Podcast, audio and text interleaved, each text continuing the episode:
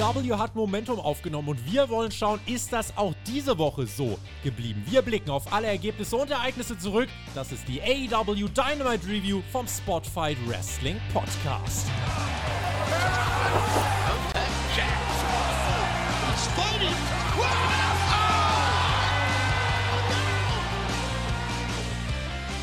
Beautiful on the inside, innocence person, äh, personified, drag you down, sell you out, run away, Donnerstag, Dynamite. In diesem Sinne, ihr hört den Spotfight Wrestling Podcast mit der AEW Dynamite Review. Mein Name ist Tobias Enke. Wir haben den 19. August 2021. Es ist eine absolut verrückte Woche und das ist eure erste Dosis von Team TJT. TJT. Und neben mir mit am Start ist Alexander Bedranowski. Hola, Signor Jaco. Ja, ich bin nicht kalt wie Dezemberschnee, sondern ich bin heiß wie die Sommersonne. Jawohl, Dynamite!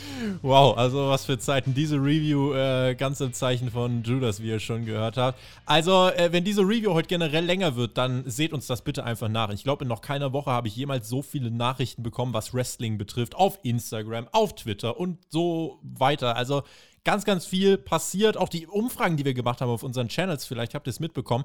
Wir haben auf Twitter, dem Podcast-Kanal, dem News-Kanal, haben wir Umfragen gemacht. Worauf freut ihr euch eigentlich am Wochenende am meisten? Tatsächlich AEW Rampage überall ganz deutlich vorn, sogar vor dem SummerSlam. Also selbst auf dem News-Kanal, der wirklich über Jahre extrem WWE fokussiert war.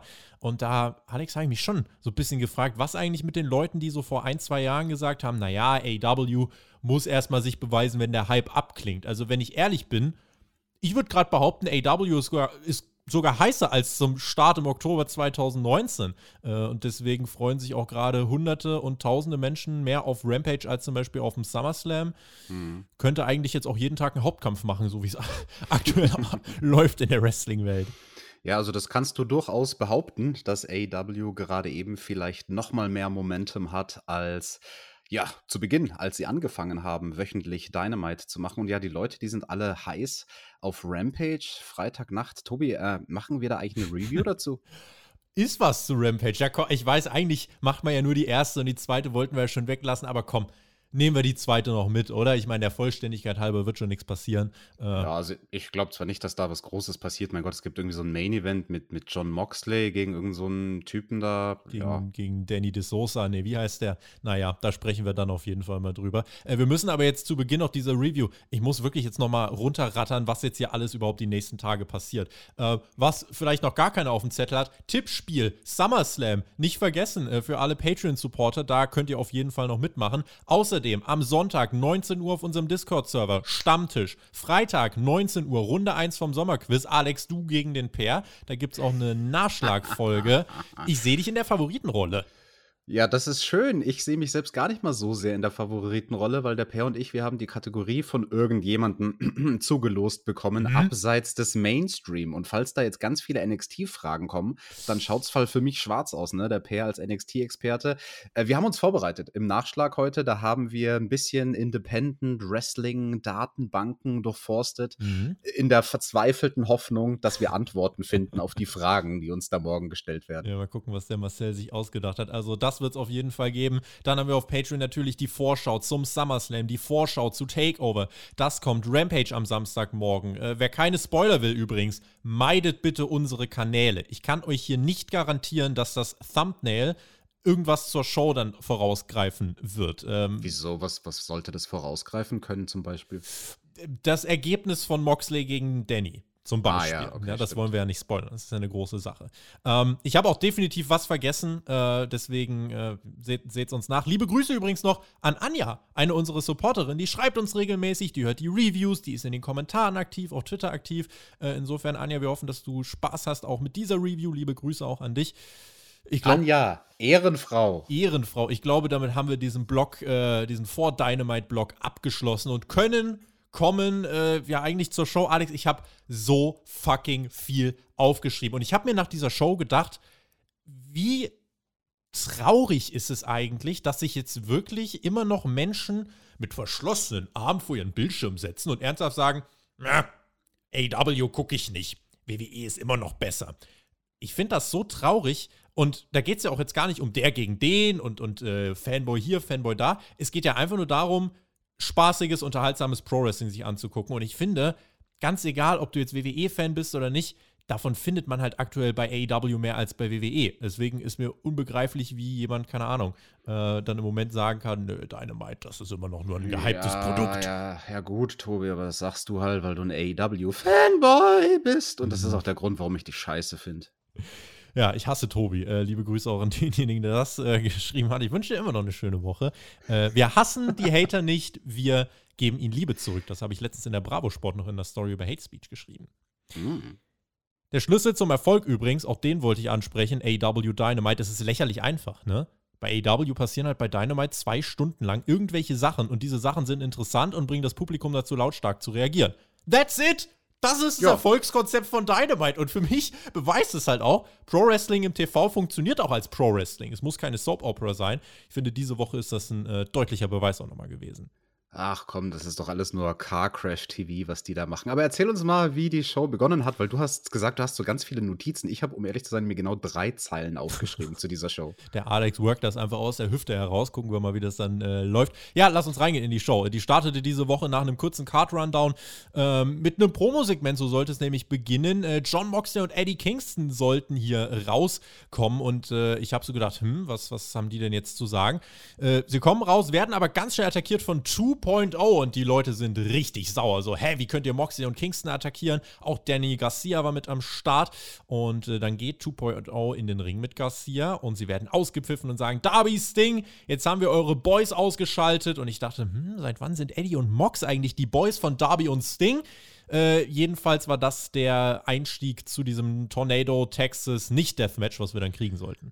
Mhm, ja, Deathmatch ist genau mein Stichwort, denn John Moxley, der ehemalige Deathmatch-Wrestler, der immer noch alle dann und wann mal irgendwie bei AEW ein Deathmatch macht, wird hier ausgenockt von 2.0 und dem anderen Typen und das halt auf eine Art und Weise, die viel zu einfach war. Also sie haben halt dann irgendwie ein Stahlrohr scheinbar gehabt, das hat man auch nicht gut gesehen, weil es war im Publikum, es war nicht gut beleuchtet, die Szene. Excalibur hat versucht am Kommentar overzubringen, ja, äh, sie haben ihn mit einem Stahlrohr in die Kniekehle gehauen und das sei der Grund, warum ein John Moxley, der schon die krassesten Matches gemacht hat, jetzt auf einmal liegen bleibt und nicht mehr äh, sich berappelt, um zum Ring zu gehen. Ja, das ganze Baby durch die Gegend tragen geht auch auf die Waden, muss ich sagen. Ja, nee. Ach komm, ganz ehrlich. Also, da, nee, im Ernst, also kannst du das schöne reden? Findest du nicht auch? Da nee, hätte es deutlich mehr gefragt, gebraucht, um einen John Moxley zu stoppen. Also, dem hätten sie mal mindestens einen explodierenden Barbed Wire Baseball Bat über die Rübe hauen müssen, damit der da liegen bleibt für fünf Minuten. Ganz im Ernst, das meine ich wirklich im Ernst. Ich habe mich dann vor allem gefragt, warum kommen sie raus und sind dann halt einfach weg? Also klar, Eddie Kingston war noch mal da, aber aber sie wollten was sagen, wurden attackiert und haben sich dann damit zufrieden gegeben, dass sie ihre Promo nicht halten können. So, die ja. wollten ja, die hatten ja ein Ziel und Richtig. wurden attackiert und auf einmal gibt es dann dieses Match. Das passt halt nicht zu dem Charakter John Moxley und zu Kingston passt es auch nicht. Ja. Äh, Chris Jericho hat übrigens kürzlich bestätigt, dass AEW 2.0 bereits unter Vertrag genommen hat, Matt Parker, Jeff Lee und Danny Garcia, der war dann jetzt eben ja auch mit am Start und dann startete das Match 3 gegen 2, muss man sagen. Sting kam heraus, lauter Jubel, Darby eigentlich fast noch lauterer Jubel. Also wer sagt, AEW, die, die setzen ihre Legenden nicht richtig ein, da äh, kann man eigentlich nur reagieren mit einem gepflegten dieses Geräusch werdet ihr auch im Sommerquiz noch ein paar Mal hören. Vielleicht ja auch schon morgen um 19 Uhr, wenn du es mit dem Nur wenn der Per Antworten gibt, nicht bei meinen Antworten.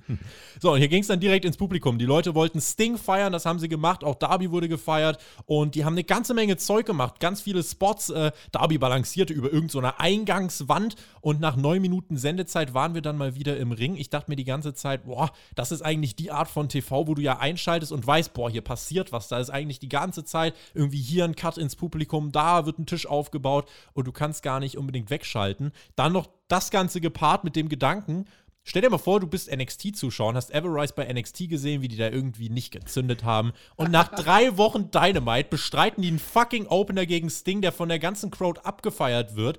Ähm, und dann werfen die Sting mit einer Powerbomb durch den Tisch. Ich dachte mir, mach das doch nicht mit dem alten Mann. Und Sting, no sell, steht auf, die Leute drehen komplett durch. Double Scorpion Death Drop, gefolgt von dem Double Scorpion Death Lock. Vor diesem Satz hatte ich Angst vor dieser Review. Und Darby feiert dann mit Sting, die Leute feiern.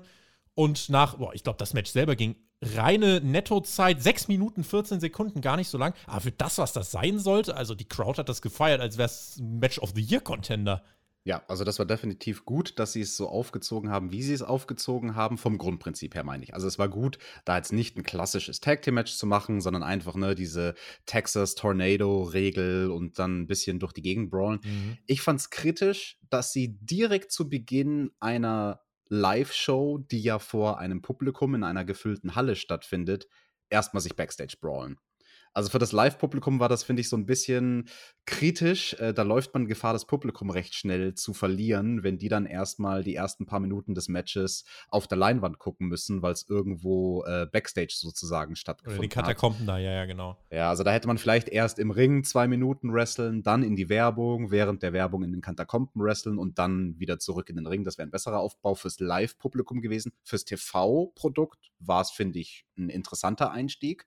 Und ja, Sting mit dem No-Cell, er klopft sich auf die Brust, nachdem er da durch den Tisch gepowerbombt wird. Das war schon ziemlich cool. Hat er damit 2.0 begraben? Weil ich sehe jetzt schon Menschen, die uns sagen, ja, also wenn das bei WWE passiert wäre, dann hättet ihr gesagt, äh, damit werden die Neulinge begraben. Ah, das ist eine gute Frage. Also, ich habe mir halt auch gedacht, 2.0 stellst du in den Ring. Sie sind erst seit wenigen Wochen, seit drei Wochen quasi bei Dynamite und haben jetzt so ein Match. Okay, dann werden sie aber weggeklatscht. Bringt denen denn das was? Kommen die over dadurch, dass sie sich brüsten können, wir standen mit der Legende Sting im Ring? Ich würde jeden verstehen, der argumentiert und sagt, ja, eigentlich haben sie davon nichts. Also also, was ist denn aus Heel-Psychologie die was sind die Bragging Rights, die du nach diesem Match hast? Eigentlich ja nur zu sagen, ich stand mit Sting im Ring. ja, aber im selben Satz müsstest du sagen, ich habe eindeutig gegen ihn verloren. Ja. Also, ja, schreibt uns in die Kommentare. Also, ich bin da auch sehr, sehr, sehr unschlüssig, ob das eine Ansetzung war, von der irgendjemand profitiert. Sting profitiert davon, weil er ein cooles Showcase hatte, aber ob es für Everrise gut war oder ob man die austauschen hätte können gegen Tag Team XY, Vielleicht hätte es in einem anderen Tag-Team, was schon etabliert ist bei AW, sogar noch mehr gebracht.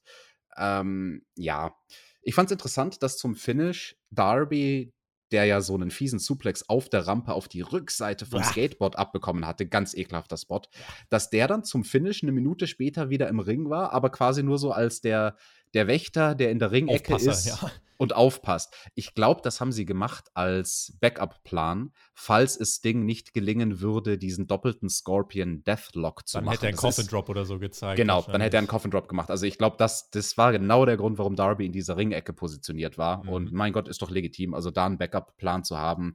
Aber also von der Psychologie her dachte ich mir halt so, yo, er wird irgendwie kaputt gemacht mit dem Suplex, eine Minute später ist er wieder fit. Da hätte Darby zumindest besser sellen können, den Rücken sellen.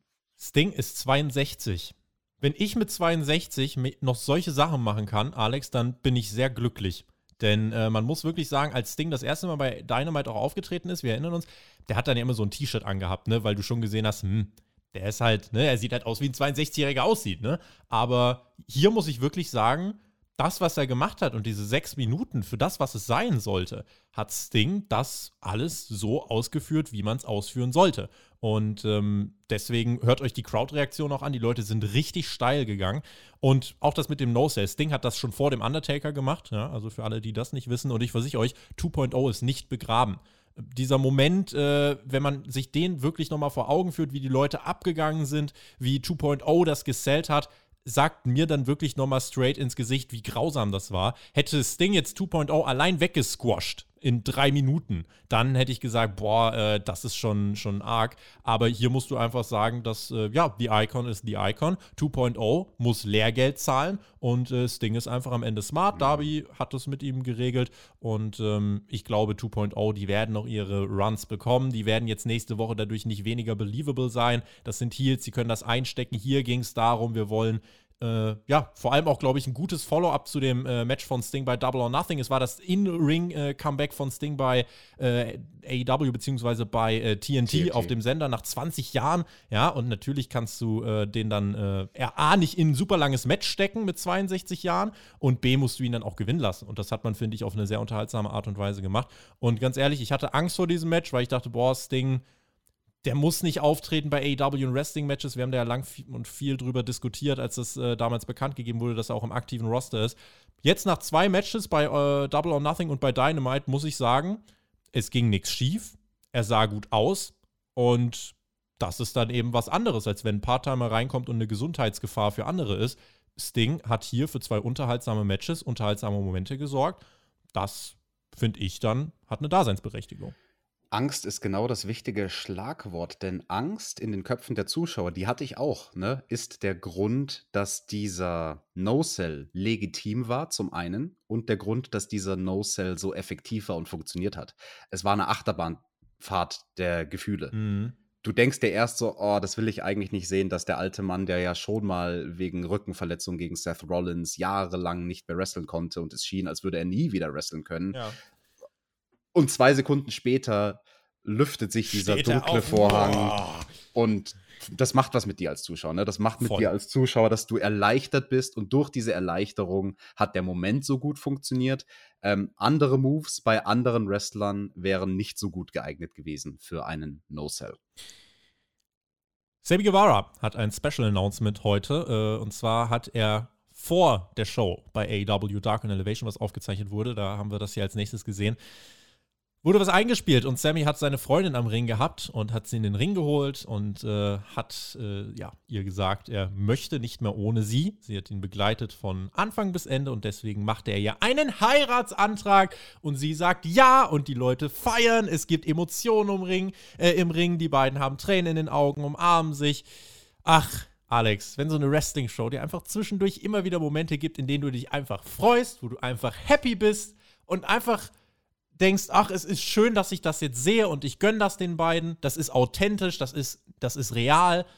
Ich finde sowas immer super. Und äh, ja. also generell, wir müssen mal gerade bitte betonen, ja. Sammy hat dafür gesorgt mit seinem Vlog, dass sein bester Freund Fuego del Sol unter Vertrag genommen wird, ist einer der aktuell obersten Stars bei AW, hat jetzt das Ja von seiner Frau bekommen. Ja, wie geil ist dem sein Leben eigentlich gerade? Das ist ein Gewinner. Ja, das mit dem Ja zum Heiratsantrag, das war schon süß, aber ich muss trotzdem sagen, die Ehefrau von Sean Spears, die ist hotter. Bisschen alt, aber ich meine, bei Wendler und seiner Freundin haben wir gesehen, Alter ist nur eine Zahl. Sean Spears stand nämlich Backstage mit Tali Blanchard. Ja, und äh, die waren dann Backstage und meinten, ja, im Pinnacle ist man immer oben, also Pam, schau hin, Freundin von Sammy Guevara. Sammy liegt heute unten und ausnahmsweise bist du heute mal on top der Schlawiner. Ich meinte nicht, dass der alte Mann Tully Blanchard seine Frau ist, sondern seine echte Ehefrau im Real Life. Ja, ich habe das jetzt versucht, lustig zu machen. Googelt mal, Peyton wie Royce. Mein ja. Witz war schon lustig. Den musst du nicht noch versuchen, lustiger zu machen. Ey, einmal mit Profis. Einmal mit Profis, verdammt. Weiter ging es mit Sammy Guevara, der ja dann eben äh, auch schon bei Dark auftrat und die Crowd hat schon Bekanntschaft mit ihm gemacht. Er kam hier raus für sein Match gegen Sean Spears. Der attackierte ihn allerdings äh, schon vor dem Match und äh, da gab es dann eben schon ein bisschen wilde Prügelei. Dann wurde ich kurz böse gemacht, denn Tully Blanchard griff ein und hat äh, gegen Sammy mit äh, Sean Spears einen Spike äh, Piledriver außerhalb des Rings äh, durchgebracht und ich dachte, hä, Disqualifikation, bis sie dann in den Ring gerollt sind und ich gesehen habe, ah, Match hat noch gar nicht angefangen, deswegen war ich dann wieder ein bisschen äh, beruhigter und ähm, dann haben wir tatsächlich ein Match gesehen, wo ich äh, begeistert war, wo ich wirklich sagen muss, ich war begeistert. Sammy musste diese Attacke vor Match die ganze Zeit natürlich sell. Ich glaube, das war eines der insgesamt, nee, das war nicht, also ich sag's einfach, das war das beste Sean Spears Match, was ich jemals gesehen habe. Immer, immer, immer. Ich habe noch nie äh, was Besseres von Sean Spears tatsächlich gesehen. Sammy hat nice gesellt, Match hatte einen guten Spannungsbogen, eine gute Match-Story. Es gab einen niceen Cutter von Sammy vom Top Rope gegen Spears. This is awesome, Chance Publikum wieder richtig, richtig drin gewesen, als hätten sie sowas noch nie zuvor gesehen. Gab ein C4 vom Top Rope, Kickout von Sammy, der kommt zurück, schickt Spears mit einem Death Valley Driver äh, draußen auf eine Guarding Rail, ja, durch, so eine, äh, durch so ein Stahlgitter, was er da zwischen Ring Apron und der Absperrung platziert hat. Ganz da kurz dazu, er hat ihn ja nicht da durchgeschickt, sondern die Guarding Rail hat sich verbogen und genau in dem Moment dachte ich mir, dadurch ist der Spot noch besser.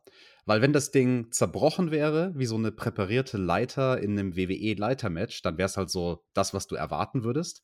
Aber dadurch, dass das Ding sich halt einfach ordentlich verbogen hat, ohne zu brechen, hast du als Zuschauer realisiert, fuck, das ist eine miese, harte Eisenguarding-Rail. Und ich kann das bestätigen aus eigener Erfahrung. Diese Dinger sind fies. Da drauf zu fallen, ist nicht schön. Hm, das glaube ich dir. Hier äh, ja, hat er sie verbogen. Danach in dem äh, Ring gab es noch Sammy mit dem Six 30 hinterher und ich dachte, Deckel drauf, Leute, eins, zwei und es gibt den Kickout. Die Leute sind mindestens so erstaunt wie ich und das war so der Punkt, haben wir öfter schon bei Dynamite gehabt, wo ich gesagt habe, das ist zu viel. Vor allem, wie willst du es toppen? Und danach, ja, zwei Moves später kommt halt der GTH. Sean Spears zu einem Überfluss, macht sich noch bei irgendwas die Rübe kaputt und suppt da wie ein, wie ein angestochenes Mastschwein. Sammy gewinnt dann, äh, geht nochmal zu seiner Freundin, feiert zusammen fürs Publikum. Grundsätzlich, Hometown Hero gewinnt, feiert mit seiner Frau, Match war nice, ging eine Idee zu lang, aber ansonsten, das war einfach nur ja, Crowd-pleasing. Es ging einfach nur darum, die Leute glücklich zu machen, ihnen ein geiles Match zu zeigen. Das hat man geschafft, Alex. Jawohl, ich roll das Match mal rückwärts auf, beginnend beim Finish. Du hast gesagt, na, erst gibt es den 630 Kick-Out und dann braucht es noch was und Sammy Guevara bringt erfolgreich seinen anderen großen Move, den GTH. Äh, der erinnert mich ja an irgendeinen so Finishing-Move, den es mal gab von, ach, mir fällt es gerade nicht ein, von irgend, irgendjemandem gab es mal, der Kenta, hatte einen. Kenta meinst du, ja, ja. Kenta, genau, der hatte so einen ähnlichen Finishing Move. Und ansonsten wirklich bärenstarkes Match. Also ich würde sagen, ich kann mich nicht jetzt ad hoc dran erinnern, wann es bei Dynamite mal ein besser funktionierendes zweites Match auf der Card gab. Zweite Match ist immer ein kritischer Spot auf jeder Wrestling-Card. Gerade nach so einem ähm, Gimmick-Match am Anfang, ne? Ja, vor allem, genau, Gimmick-Match am Anfang und sie wollten schon was raushauen, ohne zu viel rauszuhauen. Deswegen fand ich das ganz gut. Also mit der Integration von Tully Blanchard am Anfang vor dem Match und dann das mit der Guarding Rail. Weniger ist manchmal mehr. Also, weil bei dem Kampf wird hängen bleiben, boah, das war der coole Kampf, wo sie sich richtig gegeben haben und eine Guarding Rail gab es auch. Ja, ganz genau. Das ist kostbarer, als wenn es eine Guarding Rail und einen Schlagstock und einen Stuhl und dies und das und eine goldene Ananas gibt. Und deswegen fand ich das schon echt schön, das Match. Äh, ich glaube, den einen Spot hast du gar nicht erwähnt, der war richtig krass, wo sie die Guarding Rail geteased haben, wo sie quasi beide am Apron waren, also an der Ringecke, aber beide auf unterschiedlichen Seiten vom Apron und sie sind beide gleichzeitig aufs Top Rope gesprungen mhm. und hatten sich dann dort in so einer Art Lock-up und also da ging ein Raunen durchs Publikum, so diese, die gehen doch jetzt nicht flüssig aus diesem Bewegungsablauf irgendwie mit einem Superplex oder sowas durch die ja. Guarding Rail. Also ah, das, das meinte ich vorhin mit, ne? Das hat, die Crowd hat generell das ganze Match über so gewirkt, als hätten die das noch nie gesehen. Die waren richtig into it. Ja, absolut. Also die beiden Jungs haben ihren Job gut gemacht. Und ja, also das war ja ein schöner Auftakt, finde ich, für diese Fehde, die wir da haben mit Pinnacle und Inner Circle. Ich habe es ja in den Predictions gesagt, ne? Im Sommer 2022, da wird diese Fehde vielleicht dann langsam mal ihren Höhepunkt finden. Sammy hat am Ende gesagt, this is the end. Das ganz ehrlich, das wirkte wie ein eigentlich sogar Pay-Per-View-Kaliber-Ende für eine Fehde. Äh, nur, das war eben keine Pay-Per-View-Fehde, dieses Sammy Guevara gegen Sean Spears-Ding, aber dieser Splitter der Pinnacle gegen Inner Circle Geschichte ist für mich jetzt abgehakt. So, das können wir jetzt äh, einfach mal äh, als bestätigt sehen, denke ich. Ähm, es gibt jetzt noch mal FTA gegen Santana Ortiz, glaube ich. MJF gegen Jericho ist für mich jetzt auch durch. Und ganz ehrlich, äh, wenn Hager und Wardlow nicht noch mal irgendwie äh, sich zum Essen einladen, dann äh, sollte die Sache eigentlich auch soweit durch sein. Einen Gedanken habe ich übrigens noch. Ich hatte das Gefühl, Sammy gab hier noch mal so ein paar Prozent mehr als sonst. Ja, das war, du hast äh, im National Television wurde kurz vorher gezeigt, wie du einen Heiratsantrag gemacht hast. Deine, äh, deine zukünftige Frau ist in der ersten Reihe und ich habe das Gefühl gehabt, das hat man beim Selling gemerkt, das hat man mit jeder Aktion gemerkt, äh, dass er einfach noch mal ein paar Prozent mehr gibt. Also ja, muss ich, muss ich einfach so sagen. Und ich muss, ganz ehrlich, muss generell auch noch mal loswerden, als ich diese Show dann hier geschaut habe, es ist so, ne, es ist ja so, wenn eine Show manchmal nicht so spektakulär ist, dann spult man manchmal vor. Und hier bei Dynamite war es diese Woche wirklich so, ich musste schon zu diesem Zeitpunkt mehrmals zurückspulen, um Dinge richtig zu sehen, richtig zu verstehen. Und ich habe so viel dann eben aufgeschrieben. Ähm, und das ist, ja, ne, das ist einfach, äh, da erinnert mich so ein bisschen an diese Monday Nitro äh, Reviews, die wir ja auch machen für Patreon, wo du auch dann irgendwie in den Jahren 97, 98 Sachen hast, wo du, du weißt gar nicht, es passieren überall Dinge und es ist so spannend, das mit äh, zu sehen und es ist so ein belebtes Programm und äh, das ist einfach ein super, super positiver Aspekt hier bei Dynamite. Zu dem Punkt möchte ich was sagen, weil das hat auch eine Schattenseite und das haben wir dann später in der Show gesehen. Ich denke, das steht auch irgendwo bestimmt in deinem Skript, wo dann manche Segmente in der Mitte der Show fast schon chaotisch ineinander übergingen. Ja. Die Kommentatoren waren dann manchmal lost. Also dieses schnelle Tempo, es passiert die ganze Zeit was vorne, hinten, in der Halle, Backstage, überall das kann auch zum Nachteil werden, wenn du die Show nicht perfekt schneiden kannst. Und das kann AEW noch nicht. Zu der Frau von oder zu der zukünftigen Frau von Sammy Guevara. Ähm, ich fand es sehr, sehr putzig. Also für all diejenigen, die die Show noch gucken, achtet mal so auf ihre Gesichtsausdrücke. Sie ist halt natürlich nicht die routinierteste Schauspielerin und hat da eigentlich immer so denselben Gesichtsausdruck, so ein bisschen so ein beschämtes Lächeln. So, ich bin im Fernsehen, aber ich will eigentlich gar nicht. Und keine Ahnung, selbst wenn Sean Spears sie disst und irgendwie sagt, ey Baby, hier nach der Show, freut sie sich und guckt so, Ehrlich, ja. Äh, aber die hatte trotzdem, glaube ich, eine gute Nacht mit Sammy. Ich gönn's den beiden und äh, das war einfach, ja. Zu diesem Zeitpunkt der Show habe ich einfach gedacht, ein Glück, dass es AEW Dynamite gibt. Stellt euch mal vor, AEW würde es nicht geben. Gott, wäre das scheiße. Well, und Tobi, jetzt gibt es einen Mann nicht mehr, für den du, äh, für den dein Herz schlägt, aber Ricky Stark, soweit ich weiß, eventuell ist der noch zu haben. Der liked aber auch schon irgendwelche äh, vollbusigen Frauen auf Twitter. Insofern, ah. ich habe keinen vollen Busen leider. Irgendwelche Frauen mit so, wie, wie, wie nennt man das? Fleischbällchen. Hast nur so Fettgewebe. Fett, Fettbällchen, Fett, ekelhaft. Ja. Ähm, wir bekommen übrigens, wie ich vorhin schon gesagt habe, super viele Nachrichten mit Fragen zu AW, zu Rampage. Äh, das möchte ich jetzt auch gerade mal noch einstreuen. Ähm, und zwar zum Beispiel der Jörg hat mir auf Instagram äh, geschrieben, ist auch ein Supporter von uns. Äh, was sagt ihr eigentlich zu den ganzen Ergebnissen vom Wochenende? Was sagt ihr vor allem zu dem, was bei äh, New Japan Resurgence passiert ist? Dort äh, wurden unter anderem die Good Brothers konfrontiert, ja, woraufhin die Elite gegen den Bullet Club äh, jetzt einspringen könnte. Außerdem Will Osprey erwähnt John Moxley und Brian Danielson in der Promo. Jay White sagt, er ist der Real Belt Collector und er äh, will überall auftauchen, vielleicht auch bei AW. Lance Archer hat äh, Tanahashi zu AW eingeladen. Ähm, dann hatten wir jetzt am Wochenende auch noch Omega und den Triple A-Titel, den, den er gegen Andrade verteidigt hat. Äh, Rick Flair kam mit raus. Charlotte Flair war Backstage, hat eine WWE-Hausshow in Charlotte abgesagt, für die sie Wochen, Monate lang angekündigt war, um Kenny Omega gegen Andrade zu gucken. Dann gab es einen Twitter-Post, wo äh, Leute gedacht haben, Ric Flair ist im Zug und äh, gibt Oralsex an eine andere alte Frau. Ric Flair Woo! hat das geteilt und hat gesagt, ich bin zwar der dirtiest Player in the game, aber äh, ich fahre keinen Zug. Wo ich einfach nur gestorben bin vor Lachen.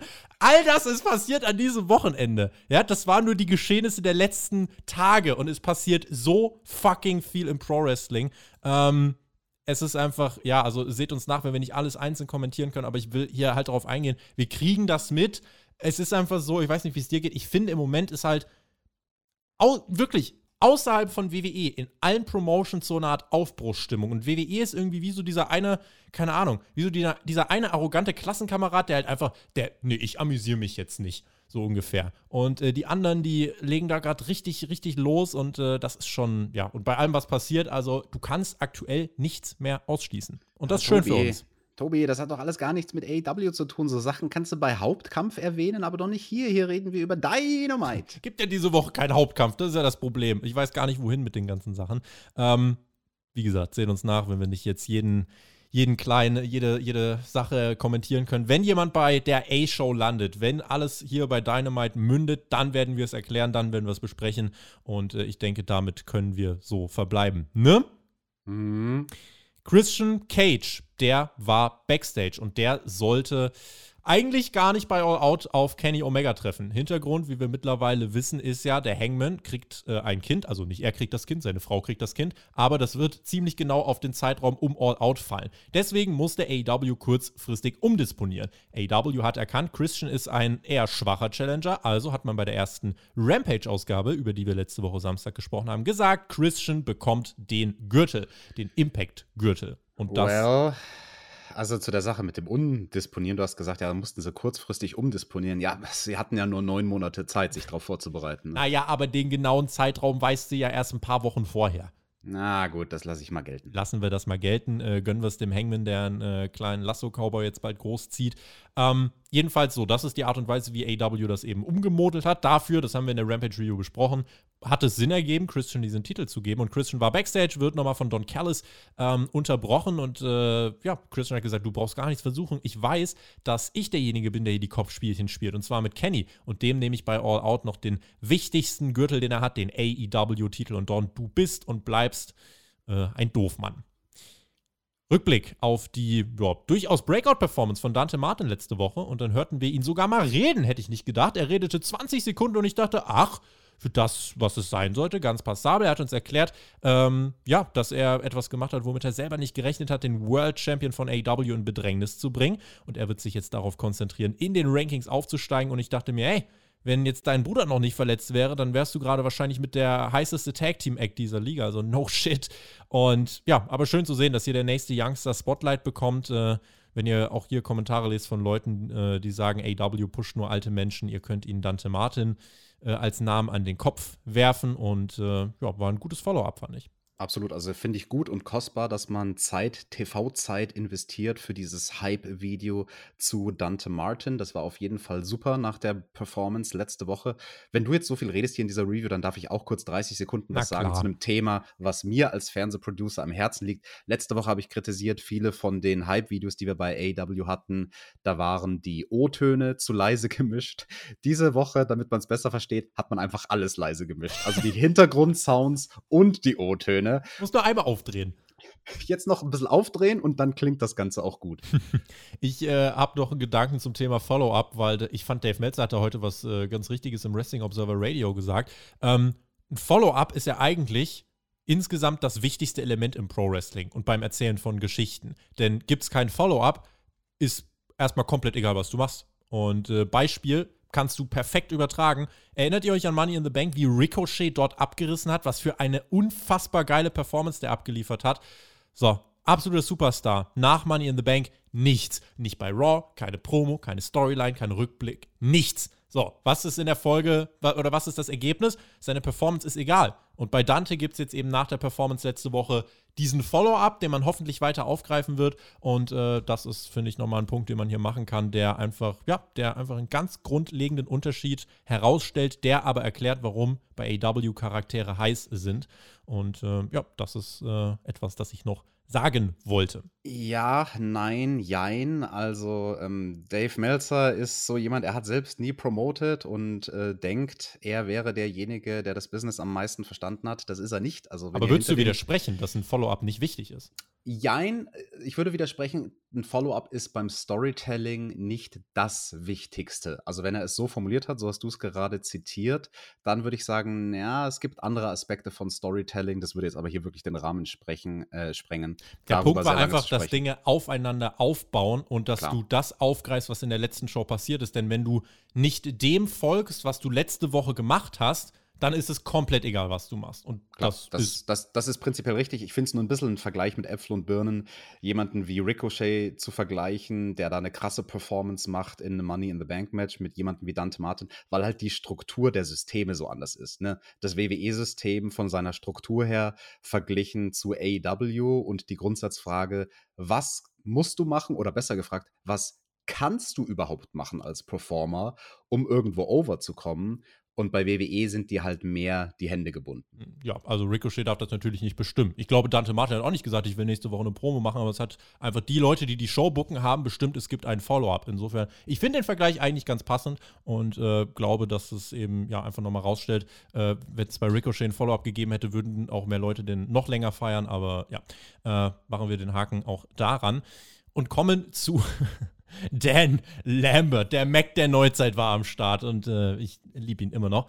Und er hat hier wieder rausgeledert. Ihr soft-ass Millennials mit eurer fucking Cancel Culture. Schickt AW einfach Lance Archer letztes Mal raus, weil ich die Wahrheit anspreche. Ja, wollt ihr mich hier stumm machen? Aber mein Freund Dana White, der hat hier ein bisschen geregelt. Ich darf ja eigentlich keine UFC-Fighter mitbringen. Ist mir scheißegal, habe ich jetzt trotzdem gemacht. Hier stehen jetzt Junio dos Santos und Andrei Arlovski, zwei ehemalige legitime UFC Heavyweight Champions. Da muss man schon mal sagen, okay, überlegt man sich zweimal, ob man die schief anguckt. Die beiden zusammen haben übrigens genauso viele Instagram-Follower wie äh, der AW-Insta-Kanal. Ähm, und dann hat Dan Lambert gesagt, ja, kommt raus, wenn ihr euch traut. Ihr scheiß Fanboys, ja, ihr Fans eigentlich. Glaubt ihr, das hier ist die Lösung für Professional Wrestling? Da wurde er mal ganz kurz zum Jobber. Hat gesagt, ihr seid doch alle nur kleine Hardcore-Bubble hier, haltet die Fresse. AW hat einen Roster mit Wannabe Tough Guys. Ihr Idioten seid einfach hier, weil ihr keine Alternative im Real Life habt und äh, eigentlich sonst immer nur zu Hause im Internet im Dark Web hängt. Und dann kommt Lance Archer heraus, um das wieder zu unterbrechen, aber wird attackiert von Ethan Page und Scorpio Sky. Und dann, Alex, war es beeindruckend. Es war in höchstem Maße beeindruckend, wie diese Crowd, die für wirklich fast eine Stunde abgefeiert hat, alles in Sekundenbruchteilen still wurde. Und viele dachten sich einfach, und jetzt? Und ich bin ja, ehrlich, nee. insgesamt hat das dadurch für mich so irgendwie so nicht funktioniert, weil es gab den Beaton von Scorpio Sky von Ethan Page gegen Lance Archer und das Segment war vorbei. Und ich dachte mir, hm, und jetzt? Ja, ich war kurz am Überlegen, warum das Publikum so verwundert war. Waren sie so erstaunt von dem Hemd, was Ethan Page getragen hat? So ein pinkes Kurzarmhemd. Ich glaube, das waren weiße Wolken, die da drauf zu sehen waren. Mhm. Und dann haben sie sich gefragt, oh, das ist aber schick, wo kann ich mir das kaufen? Nein, ähm, Mode-Update mit TGT gibt es nachher noch. Zu deinem Punkt, ganz im Ernst, ähm, das war ein total weirdes Finish zu diesem Segment. Das habe ich mir auch tatsächlich gedacht. Ja. Archer ist zu sehen, also von unten gefilmt. Die Kamera ist quasi unterhalb der Rampe, filmt ihn so schräg von unten. Wir sehen ihn, wie er auf einem Knie ist. Also er ist nicht K.O. und knocked out cold, sondern er ist noch da. Ne? Er wollte, sein Ziel war, zu diesem Dan Lambert in den Ring zu kommen, egal ob da zwei UFC-Fighter stehen. Dann wurde er gebremst von Scorpio Sky und Ethan Page. Die standen dann auch noch weiterhin auf der Rampe hinten beim Eingang-Ausgang und haben gelacht und sich gefreut. Während Archer immer noch da auf seinem einen Knie verweilt, so ein bisschen den Kopf schüttelt, so ein bisschen, boah, das ist mir kurz ein bisschen schwindlig geworden. Oh, das war's. Warum läuft denn das Segment nicht weiter? Also, das, das, das war das Paradebeispiel von allen Dynamite-Reviews, die wir jemals gemacht haben. Und wir kritisieren das in letzter Zeit oft, dass zu schnell weggekattet wird von Segmenten. Und hier hat man sich gefragt, ja, wieso ist das Match oder wieso ist das Segment vorbei? Ja, weil im Skript steht, dass an dieser Stelle vorbei ist und dass da umgeschnitten wird. Aber das hat vom Storytelling überhaupt keinen Sinn ergeben. Warum waren die UFC-Fighter eigentlich da? Die stand ja auch da, nur da und haben nichts gemacht. Das ist auch so eine Frage, genau. Aber aus der Sicht des Characters Archer, der hatte ja ein Ziel und, und da war ja kein Grund, warum er nicht weiter versuchen sollte, in den Ring zu kommen. Er ist dann einfach Backstage gegangen, hat gesagt, ja, und dann lass ich's. Das Allerschlimmste, das war schon im TV total what the fuck. Und wenn du dir jetzt vorstellst, wie das in der Live-Halle gewesen sein muss, das Live-Publikum hat ja gesehen. gehen auch alle durch denselben Tunnel. Natürlich, natürlich. Das Live-Publikum hat ja gesehen, wie die dann alle schnell die Halle verlassen haben. Erst verlassen äh, Ethan Page und Scorpio Sky äh, die Arena, dann muss Archer irgendwie die Arena verlassen. Das heißt, es wird den Moment gegeben haben für das Live-Publikum bei dieser Show, wo Archer sich dann wieder berappelt hat und anstatt weiter in die Richtung vom Ring zu gehen, wo er eigentlich hin wollte, um dem Dan Lambert aufs Maul zu hauen, geht er halt Backstage mhm. und steht dadurch da wie die absolute, also Pussy und halt wie, wie jemand. Äh, also warum? Nicht believable einfach, nicht authentisch. Ja. Nee, also das, das war wirklich, äh, das war unverzeihbar. Das war ein unverzeihbarer Fehler im Skript, weil wir müssen auch sagen, das ist eine TV-Show und da sind viele Leute, viele Köche, zu viele verderben manchmal den Brei. Da muss irgendjemand intervenieren. Irgendjemand muss so ein Segment prävisualisieren und sagen, Moment mal, aber wieso geht er nicht weiter in Richtung Ring?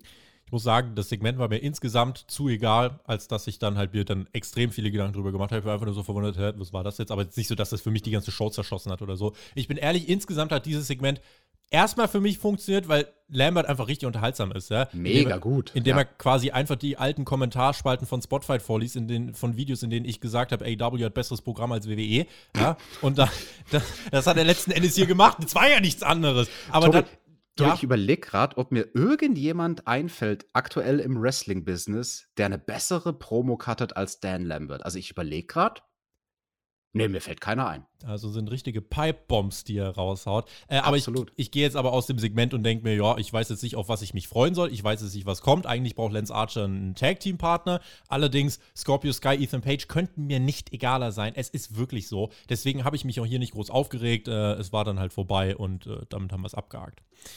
Ja. Chris Jericho, der war Backstage, schaltete sein Main Event gegen MJF, meinte, alles an Schweiß, Blut wird sich heute auszahlen, hat zwar kein Judas, aber hat 5000 Fans, die hinter ihm stehen. You can't stop me now, Publikum freute sich und dann kam der Jungle Boy heraus. Und die bunte Dynamite Party wurde noch bunter, sie wurde lauter, es wurde gefeiert, es wurde gesungen. Du hattest Sting und Darby im Opener, dann Sammy, jetzt den Jungle Boy, zwischendurch Dante Martin. Also dieses Publikum hat so viele Babyfaces zum Abfeiern. Und selbst die Oberheats, die Young Bucks, die bekamen kurz mal Jubel. Dieses Publikum hat einfach alles gefeiert wie Stars. Könnte man ja. fast meinen, das sind Stars. Zu Recht, also der Jungle Boy dem sein Entrance, der, der gibt mir schon Gänsehaut jedes Mal, muss ich sagen. Also, wenn da sein Theme ertönt, das ist schon sehr, sehr cool. Und ja, das dritte Match am Stück hier bei Dynamite, wo man sich denkt, ja, holla die Waldfee. Also, die hauen einen guten Kampf nach dem anderen raus. Ja, und vor allem, äh, du hattest bisher schon ein paar Babyface-Payoffs äh, und jetzt hast du dann eben dieses World Tag Team Championship Match. Die Bucks kamen mit der Elite heraus, Carl Anderson, Doc Gallows, Brandon Cutler, Don Callis und äh, wird wohl die letzte Titelverteidigung jetzt vorm Pay-Per-View in zweieinhalb Wochen sein. Excalibur Excalibur betont zu Beginn des Matches nochmal, we love our fans. Und nach den ersten 40 Minuten dieser Show habe ich das absolut gekauft. Ähm, bin aber fest davon ausgegangen, dass es hier den ersten Heel-Sieg der Show geben wird. Äh, der Jungle Boy, der dürfte delivern. Die haben so viel fucking Stuff geliefert und es war, ja, also es hat sich nahtlos angereiht in die spektakulären Matches, die wir bisher schon gesehen haben. Es war aber eben, du hattest am Anfang eben ein Gimmick-Match, dann hattest du Sammy gegen äh, Spears, die einfach richtig rausgehauen haben und jetzt hattest du ein Tag-Team-Match, was wieder eine andere Dynamik hatte, aber alles war auf seine Art und Weise richtig unterhaltsam und alles hat mit der Crowd funktioniert. Äh, der Jungle Boy, der sprang auch hier einfach mal aus dem Stand übers Top Rope, wo er auf dem Apron dann einen der Bucks Hurricane Runner verpasst mhm. hat und immer der Effekt, der mitgeschwungen ist, die Crowd hat das so gefeiert, weil sie so gewirkt hat, als hätte sie das noch nie im Leben gesehen gesehen. Zu ähm, diesem Spot muss ich kurz was sagen. Diese ja. Leaping Hurricane Runner, die der Jungle Boy gemacht hat. Er nimmt Anlauf im Ring, springt übers Top Rope, alles sehr kontrolliert. Er wusste genau, wo er seine Hand platzieren muss, damit er safe auf den Schultern von seinem Gegner landet. Und ich musste schmunzeln, also als, als ehemaliger Worker, als Jungle Boy die Rotation geschafft hatte und dann so für einen Moment stand quasi im Flug die Zeit still und der Jungle Boy hat erwartet, also an seiner Körpersprache, wenn man ein Auge dafür hat, konnte man sehen, dass er erwartet hat, dass der Gegner jetzt seine Beine loslässt und der Jungle Boy fallen würde. Mhm. Aber der Young Buck hat halt bis zum Schluss perfekt safe die Beine, die Knöchel vom Jungle Boy festgehalten, mhm. damit beide möglichst, also nicht sanft, aber du weißt, was ich meine, ja. damit beide möglichst safe bei diesem sehr gefährlichen Spot, vor allem. Genau, also ein gefährlicher Spot, aber maximalst kontrolliert. Also da muss man wirklich beiden ein großes Lob geben. Hätte ich mich nicht getraut, die Aktion. Jurassic Express eigentlich wirklich über 90% des Matches am Drücker, die haben so abgerissen. Also absolute Schauempfehlung, guckt euch das an. Das Match war wirklich richtig, richtig, richtig gut. Äh, keiner hat sich auch hingesetzt. Also gerade guckt euch äh, die Reihen an unten am Ring, die standen alle die ganze Zeit. Der Jungle Boy kickt dann sogar aus dem Indie-Taker aus und ich habe wirklich gesehen, wie die Leute mehr und mehr gedacht haben, ja warte mal, was spricht eigentlich gegen Titelwechsel? Dann äh, gab es halt ein paar Eingriffe, also ein paar ist gut, es gab sehr viele Eingriffe. Kenny Omega zermatschte unter anderem Marco Stunt, kam auch noch mit raus. Und dann passierte das, was bei Rampage passierte, nur umgekehrt. Kenny gab dieses Mal der Elite den Stuhl in den Ring. Stopp, stopp, stopp, stopp, stopp. Nicht irgendeinen Stuhl, den goldenen Stuhl. warum, warum, war der denn gold oder war der gelb? Keine Ahnung, was hat es damit auf sich? Gelber Stuhl. Also, weiß nicht, wenn dein Doktor dir sagen würde, du hast gelben Stuhl, das wäre überhaupt nicht gut. Ne? Er würde dir sagen, das ist der Stuhl der Woche. In welchem Kontext, also das muss man halt äh, dann nochmal genauer definieren oder auch nicht. Jedenfalls äh, dachte man dann, oh, bei Rampage hat Christian dann so letztendlich den Titel gewonnen. Hier gab es dann auch den Turnaround. Der Jungle Boy schafft es, äh, sich dann hier zurückzukämpfen. Es gibt den Brainbuster auf den Stuhl. Eins, zwei aber Nick Jackson ist gerade noch da, um den Titelwechsel zu verhindern. Also das war eine ganz brenzlige Geschichte. Danach Jurassic Experience, der Finisher von den beiden, wieder 1, 2 und Nick Jackson, der das Cover unterbricht. Wichtig, kein Kickout, finde ich gut, um den äh, Finisher zu schützen. Und der Jungle Boy der Luchasaurus nehmen die gesamte Elite auseinander, schießen aus dem Ring, springen aus dem Ring, fliegen aus dem Ring und dann aus dem Nichts in einem unwachsamen Moment BTE-Trigger und nach einem wirklich herausragenden, exzellenten Titelmatch in dieser Wochenshow verteidigen die Bugs. Und bei so vielen guten Momenten, die es bisher in dieser Show schon gab, und wenn man auch aufs Booking und so weiter schaut, diese Titelverteidigung geht absolut in Ordnung, aber diese elfeinhalb Minuten waren äh, boah, die besten elfeinhalb Minuten Wrestling seit äh, ja, längerer Zeit, die ich gesehen habe. Also wirklich wow. Seit dem Opener von Rampage vor ein paar Tagen. Nein, also das war, ein, das war ein sehr, sehr gutes Tag-Team-Titelmatch, da hast du absolut recht. Ähm, ich weiß gar nicht, was ich groß hinzufügen soll. Du hast schon so die Kernmomente des Matches ganz gut umrissen. Ich musste einmal sehr schmunzeln zu Beginn des Matches. Da hat der Jungle Boy ein Feuerwerk abgezündet, ne, hat seine ganzen coolen Moves rausgehauen, hat die Young Bucks ordentlich schwindlig gemacht und Nick Jackson, der geht dann auf der Suche nach dem Wechsel in die Ecke, aber leider in die falsche Ecke, in die Ecke vom Luchasaurus. Tag mich ein, tag mich ein. Dats und der Luchasaurus haut ihm auf die Nuss. Das war ein sehr, sehr oldschooliger Heel-Move, also dass ein Heel quasi wirklich wie ein Deppe sich darstellt, fand ich sehr, sehr witzig.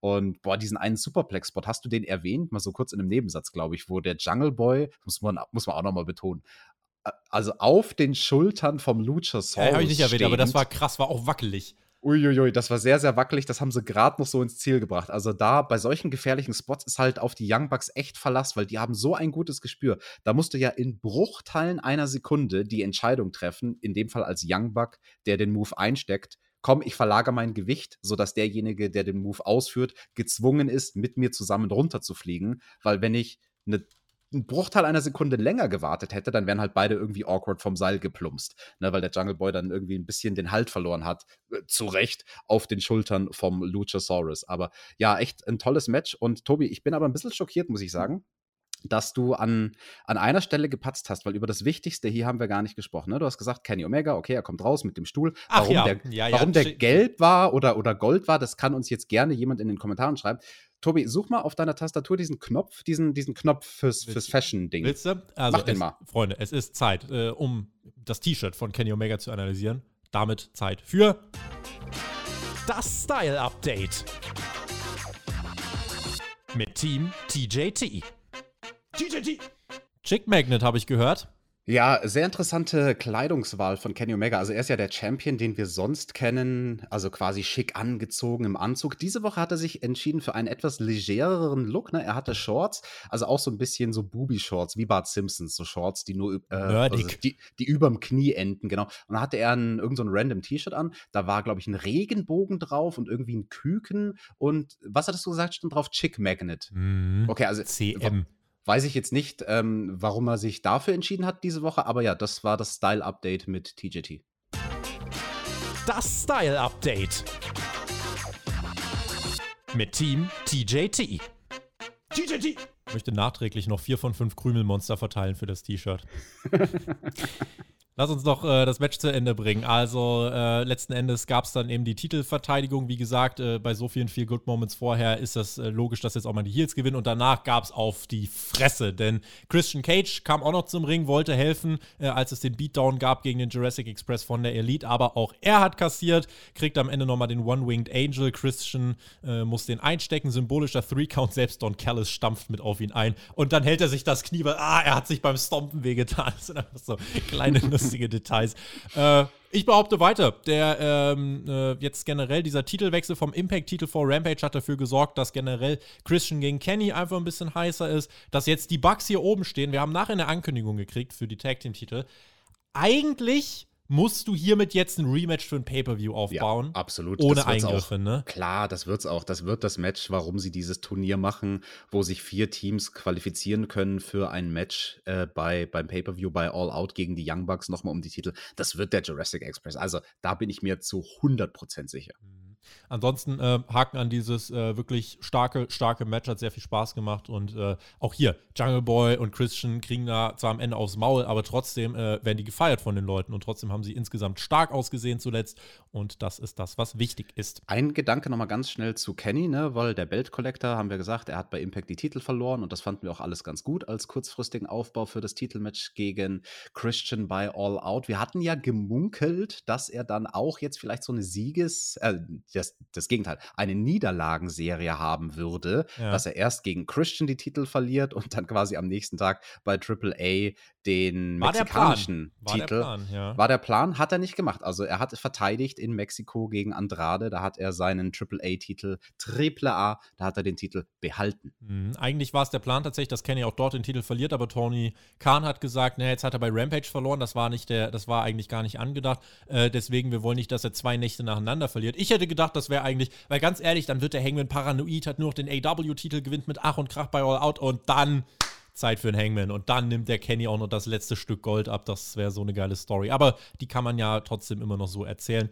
Ähm, ansonsten, ja, gucken wir mal. Also da hat man wirklich mal jetzt gesehen, wie diese Company-Kooperationen, wie die jetzt hier mit diesen Titeln so funktioniert haben, dass da wirklich mal über drei, vier verschiedene Promotions hinweg richtiger Hype entstanden ist. Deswegen ja, werden wir das weiter im Auge behalten. Yes, ganz kurzes Fantasy-Booking an dieser Stelle, weil heute überziehen wir eh schon gnadenlos. Du hast den Hangman angesprochen. Ich habe mir die ganze Zeit gedacht, ohne Witz, es wäre so cool, wenn man in die Storyline einfließen lässt, dass er eigentlich das Momentum hatte, dass er kurz davor stand, gegen Kenny um das Gold anzutreten. Und wenn man es in der Story erwähnt, dass ihm sein Baby dazwischen kam. Ich finde, das würde so gut zu seinem Baby Gimmick direkt passen. hier geturnt. Ja, ja, schon wirklich. Nein, also quasi der gefrustete, besoffene Cowboy, der dann so komplett seine Lebensentscheidungen in Frage stellt und, und vor dem Konflikt steht.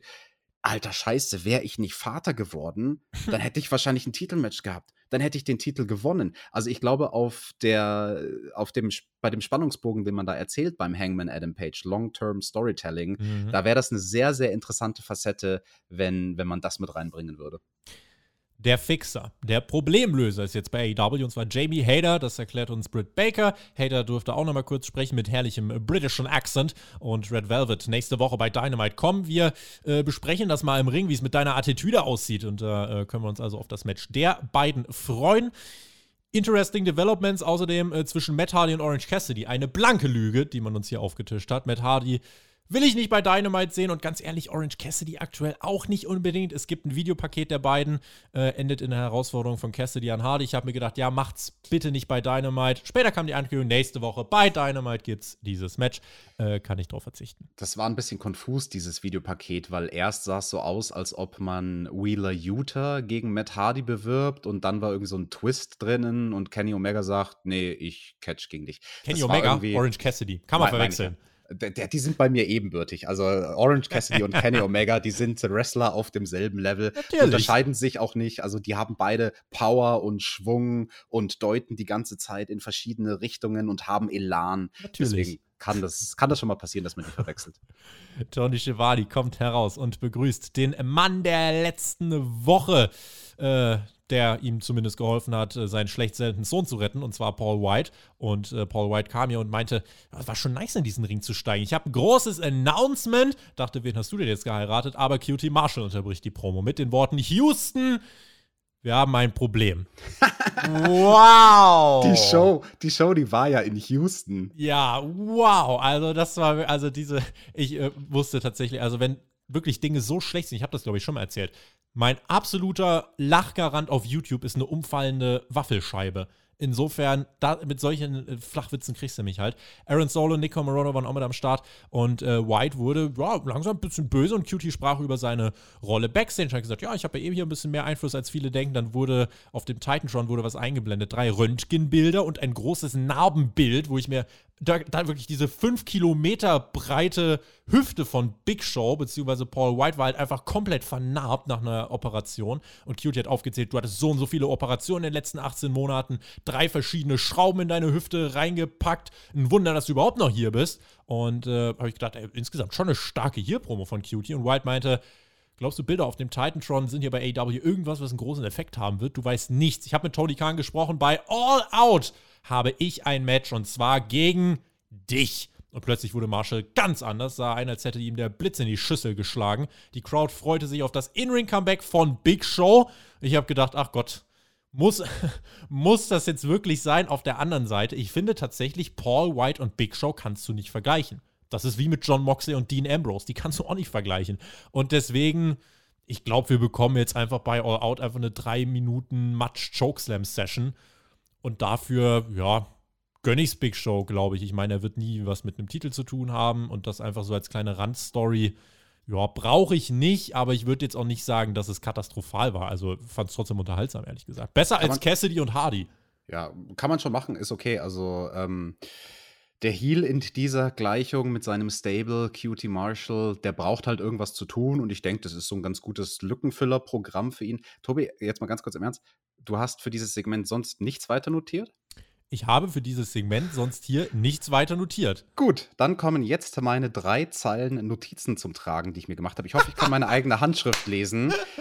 Denn gewisse Wortlaute waren sehr, sehr interessant. Ähm, Cutie Marshall hat an einer Stelle gesagt, We don't say things to build up fans' anticipation just to let them down. Und ein mhm. paar Sätze später hat Big Show gesagt, I'm gonna clue you in, Punks.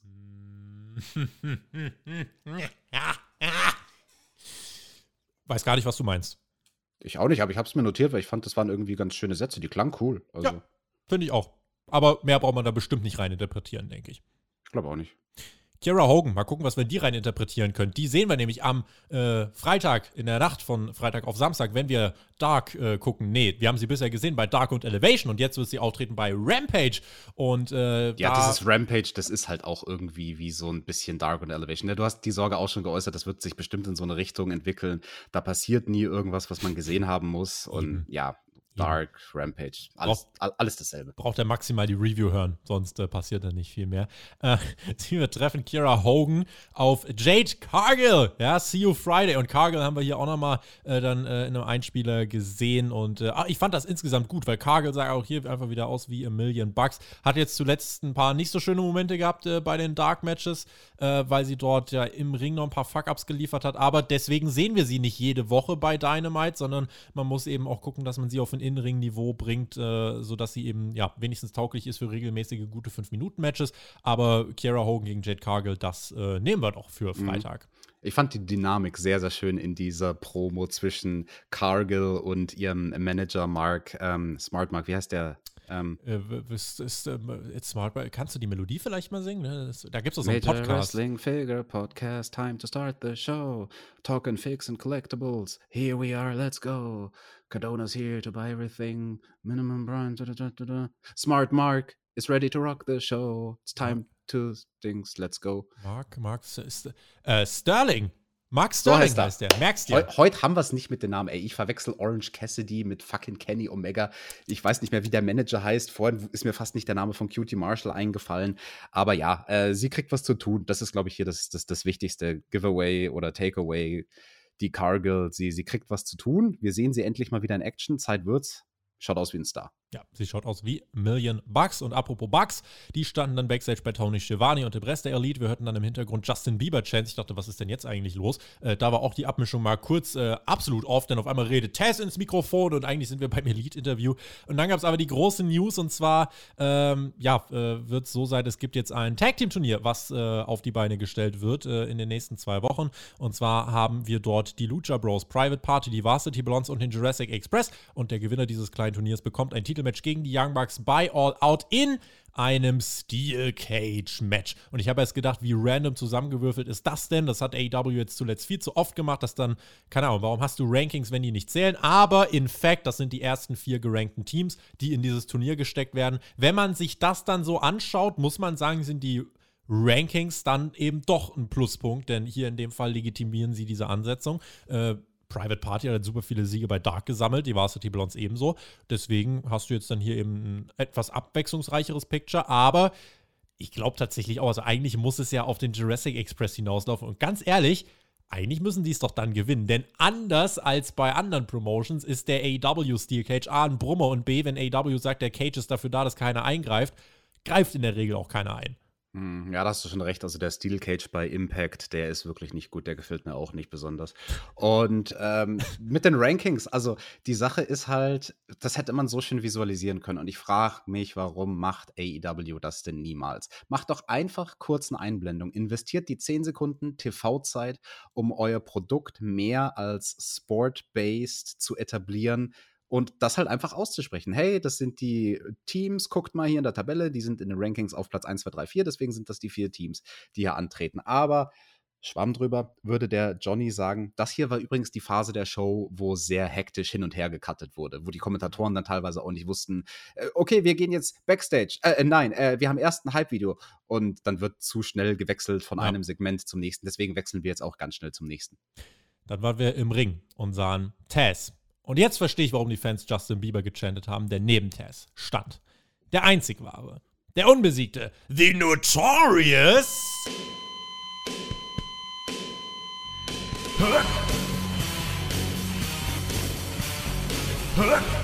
Und hier hätte dieses Segment auch schon gereicht. An dieser Stelle hätten wir, das, hätten wir die Show beenden können. Wir haben Hook gesehen. Aber Ricky Starks kam noch heraus. Mensch, das war doch ein Segment, wo du dir, da hast du hundertprozentig an mich gedacht, wie ich hier sitze, mit Freuden lächeln. Ich kann dir bestätigen, Alex, ich saß hier mit Freuden lächeln. Ich denke mir gerade nur, dass ich zu dir in die Wohnung einbrechen möchte, um dir dieses diesen Apparatus da wegzunehmen, auf dem du die ganze Zeit die Knöpfe drückst. Das war ja gerade Aua, mit tun die Ohren immer noch weh. Bitte mach das nie wieder. Und Ricky Starks kommt raus, dein Liebling, ja, und der hat da was vorbereitet backstage. Dann sind wir nämlich direkt, haben wir hektisch in den Backstage-Bereich geschalten. Mhm. Ricky Starks, das muss ich vorher noch sagen, versprühte wieder seine Young Rock-Vibes, als er dann noch die Sonnenbrille so nach unten ähm, hätte nur gesagt, hätte noch gefehlt, dass er gesagt hat, ihr Jabronis, aber das hat er nicht gemacht. Und er wollte ja mit Brian Cage sprechen, er hat gesagt, na komm doch raus, wo bist du? Und dann sahen wir Cage Backstage Backstage schon liegen. Der wurde attackiert von Will Hobbs, hat sich dann langsam zurückgekämpft. Ricky hat gesagt, schnell, cuttet weg. Und er ist auch weggerannt. Und äh, dann machten sie sich auf den Weg Backstage und waren plötzlich im Segment mit den Lucha Bros, Puck, Tony Schiavone und Alex Abrahantes. Das war mir ein bisschen zu plump. Hätten wir Hook nicht gesehen, wäre das Segment nicht so der Bringer gewesen. Ja, das war wirklich plump, aber das war das erste Mal, dass es Dynamite diese Woche gelungen ist, einen Grund zu haben, warum sie schnell wegcutten, weil Ricky Starks nicht wollte, dass die Fans weiter den Beatdown sehen. Ja, äh, whatever. Es war da. Pack und Andrade gibt es bei All Out, das wissen wir. Tag Team Eliminator gibt es auch. Und Pack meinte, schön, dass dir Eier gewachsen sind, Andrade. Und äh, da, der kam dann auch rein und hielt einfach wieder alleine Promo. Warum redest du, dachte ich mir. Hat gesagt, ja, es gibt Sonderbedingungen und dann wurden bestimmt 150 Seiten Papier übergeben. Äh, und ja, hat dann äh, noch gesagt, übrigens, Lucha Bros mit jemandem wie Pack werdet ihr keine Tag Team Champions. Das lässt mich darauf schließen, dass es möglicherweise so laufen wird, dass die Lucha Bros aus dem Turnier fliegen könnten, indem äh, Andrade da irgendwie seine Finger im Spiel hat. Und ähm, ja, schauen wir mal. Also Lucha Bros und Jurassic Express sind für mich die beiden äh, Favoriten in diesem Tag Team Turnier. Ja, ich dachte erst, das, was sie ihm da in die Hand drücken wollten, war nicht der Vertrag, sondern dein Skript für, für diese, diese Review. Ja, das, so könnt ihr euch das ungefähr vorstellen, deswegen überziehen wir heute auch. Ähm, weiter ging's mit Penelope Ford und äh, holy moly, was ein Pop für ihre Gegnerin. Achso, nee, du kannst das besser als ich. Wie, äh, für ihre Gegnerin. Mhm, die ist ja inzwischen All Elite und ich habe mich so drauf gefreut, dass wir wieder ihr Theme hören. Ja, da gibt's die Metal-Musik, da wird ordentlich gegrowlt und dann heißt es Thunder Rosa. Die war richtig over. Acht Minuten. Äh, längere Heatphase von Penelope. Rosa wurde aber lautstark unterstützt. Es gab viele Haltegriffe, die sahen insgesamt nicht ganz so sauber aus manchmal. Äh, insgesamt macht dann aber ein Haltegriff auch den Unterschied. Ein Chokehold, bei dem das Bein der Gegnerin eingeklemmt wurde. Penelope wehrlos. Thunder Rosa schnappt sich den Sieg im äh, ja, vergleichsweise schwächsten Match des Abends. Das heißt jetzt nicht, dass es furchtbar war, aber eben im Vergleich mit dem Rest äh, durchwachsen. Das beste Match des Abends war es nicht. Und ja, da muss man dann ganz ehrlich sagen, es war das schlechteste Match des Abends, auch wenn es nicht schlecht per se war. Das hast du auch schon so beobachtet. Das liegt halt an Penelope Ford, ne? Also die sieht zwar gut aus, aber die kann halt nicht so wirklich gut wresteln. Also die ist ein Paradebeispiel für jemanden, der dieses Prinzip von Running through the Motions betreibt. Also du, du siehst auch, also ich weiß nicht, ob nur ich das sehe, weil ich mal Wrestler war, oder ich glaube, das sehen, das sehen auch Fans, die selbst im Ring standen, dass die die ganze Zeit nachdenkt. Bei allem mhm. denkt die nach. Was kommt als nächstes? Was kommt als nächstes? Sie hat diesen denkenden Gesichtsausdruck, wenn sie in der Ringecke ist. Und eigentlich könnte sie mal kurz durchatmen und zählen. Aber sie zählt nicht wirklich, sondern sie, sie sitzt da einfach in der Ringecke rum, zum Beispiel, und, und denkt nach, was kommt als nächstes. Und also bei jedem Whippin, es gab, oh Gott, es gab diesen einen furchtbaren Whippin am Anfang, wo ein Double Reversal komplett verpatzt wurde. Und Penelope Ford hat dann einfach ohne Kontakt zu Thunder Rosa eine Pirouette gemacht und dann haben sie nochmal den Spot gemacht mit in die Ringecke whippen und, und nochmal in die Ringecke whippen und mm. nochmal in die Ringecke whippen. Also der Anfang von dem Match, der war sehr äh, lame, muss ich sagen. Und ja, also Penelope Ford, ich weiß nicht, was da, was da das Problem ist. Ähm, der würde es gut tun, einfach mal in der Wrestling-Schule Trainingsmatches zu haben. Einfach mal Trainingsmatches, bei denen nichts gecallt ist, ja. bei denen sie gezwungen wird, zu improvisieren und bei denen der Trainer immer wieder reinruft, jetzt zählen, jetzt zählen. Also wirklich ganz, ganz, ganz schwache Performance. Warum hält sich den Arm? oh, mein Neck! Mein Neck! So kann sich selten lernen. Ja, sie musste ein bisschen überlegen. Ich muss nicht überlegen, wie es weitergeht, denn es gab einen Rückblick auf das Debüt von Malachi Black bei Road Rage am 7. Juli und dann, war, äh, dann waren Arn Anderson und Brock Anderson backstage. Nächste Woche muss mein Sohn, der nur ein paar Matches bestritten hat, muss er, obwohl er sich gut entwickelt, muss er ran gegen diesen Malachi Black. Und Arn Anderson verkauft das, als wäre es das Todesurteil für seinen Sohn und schwor ihn darauf ein. Und Brock Anderson meinte nur, ich habe dich nicht gefragt, ja, ich werde mich da reinhängen. Deine Meinung ist mir jetzt mal nicht wichtig, bei allem Respekt. Und so wie dieses Interview gemacht war, verkaufst du halt Malachi Black einfach als richtig große Bedrohung. Und Malachi Black wird nächste Woche Arn, äh, nee, Brock wegklatschen, Arn vielleicht auch wird einen hoffentlich noch großen Gegner für All Out bekommen, den da wegklatschen und danach wird er äh, mal in Richtung vielleicht auch irgendeines Titelmatches gehen, hoffe ich. Aber das war auf jeden Fall einfach. Malachi Black war nicht anwesend, aber kam over und dann hat man hier was richtig gemacht. Fandest du das Schauspiel von Arn Anderson gut oder weil, weil du hast das gerade so ein bisschen persifliert, natürlich total übertrieben. Oder, oder hat dich da nichts gestört? Ging. Aber ich war, also war keine sensationelle Schauspielleistung, aber ich habe verstanden, was er mir ausdrücken wollte. Hm. Das war so ein Segment, da habe ich mich gefragt also, ist ja auch interessant, ne, Vater und Sohn, die dann da im Fernsehen zusammen Backstage eine Promo machen beziehungsweise interviewt werden. Ich frage mich, ob das live war oder ob das ein Pre-Tape war. Falls es ein Pre-Tape war, bin ich mir nicht sicher, ob es der erste Take war oder der zweite oder der dritte. Das ist auch so ein Ding, je öfter du eine Promo machst, desto mehr Würze verliert die oft. Also sowas passiert halt bei so einer Promotion wie AEW, dass dann gesagt wird, okay, wir machen es nochmal, weil ein Verhaspler drin war und dann, dann nimmst du vielleicht einen Take, wo zwar alle Sätze ohne Stottern gesagt wurden, aber wo so ein bisschen was von dem, von der Dynamik verloren gegangen ist. Das, ja, das war ein bisschen komisch irgendwie. Ja, ist ja normal, wenn man irgendwelche Sachen dann ganz oft nacheinander aussagt, äh, ist gar nicht zu vermeiden, dass es irgendwann monotoner klingt als am Anfang. Deswegen, ja. ja. Nächste Woche bei Dynamite die Varsity Blondes gegen die Lucha Brothers Tag Team Turnier. Red Velvet gegen Jamie Hader. Orange Cassidy gegen Matt Hardy. Pff. Malachi Black gegen äh, Brock Anderson. Brock wurde, äh, ja, wird auf die Fresse kriegen, hat JR gemeint. Herrlich. Außerdem am Freitag bei Rampage Private Party und der Jurassic Express Tag Team Eliminator. Freue ich mich. Jungle Boy Entrance vor 14.000 Leuten. Boah, das wird, das wird ein Brett, sage ich euch. Jade Cargill gegen Kiera Hogan und John Moxley gegen Daniel Garcia. Alle Matches in dieser Show kurz aufgebaut. Das passt. Ähm, ja, da müssen äh, noch so 10 Minuten trotzdem Platz sein bei dieser Show, oder? Für Rampage. Da ist ja, letzte Woche hatten wir auch drei Matches, aber diese über 14.000 Fans, die, ach, so 10 Minuten Platz für sind es nur 14.000? Ich dachte, das sind 23.000 in der Arena dort in Chicago. Aber egal, sei es drum. Ähm, naja, du ja, musst nee, ja eine Stage da reinbauen. Deswegen äh, ist jetzt nicht so voll wie bei einem Eishockeyspiel, wo nur auf dem Spielfeld gespielt wird. Da ist ja okay. eine Stage, hinter der Stage Leute hinsetzen, macht ja nicht so viel Sinn. Deswegen, ja, ja, ja, okay. Ja. Ähm, ja, nee, aber du hast schon recht. Also man, man muss ja ein bisschen mehr Zeit dieses Mal dann bei Rampage investieren in den Entrance von Moxley. Ne? Weil genau. Der wurde uns ja beraubt. Weiter Weg Woche. von da oben bei Dynamite ist es eine größere Halle. Da dauert der Weg dann vom, ähm, vom Backstage-Bereich in den Ring, der dauert ja dann auch länger. Korrekt. Genau. Und also ich will dann bei Rampage will ich schon mitsingen, wenn der äh, rauskommt, weil diese Woche durfte ich es nicht. Videopaket von Miro zu Fuego del Sol hat äh, ja, den einfachen Weg gewählt, dieser Mann, indem er einfach nach der Niederlage einen Vertrag angenommen hat, den er gar nicht verdient hat. Lächerlich, weil du over bist, bringt dir hier nichts.